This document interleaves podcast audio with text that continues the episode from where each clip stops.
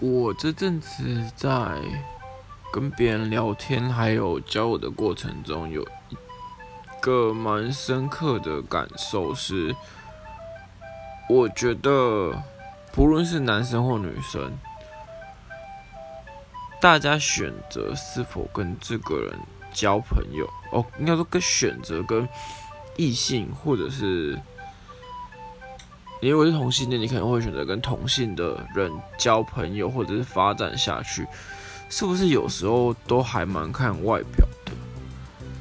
就外表由于在还是内在？那如果没有外表，那是不是就很难发展下去？就这件事情，其实一直让我蛮困惑的。如果有人愿意跟我分享，会蛮感谢的。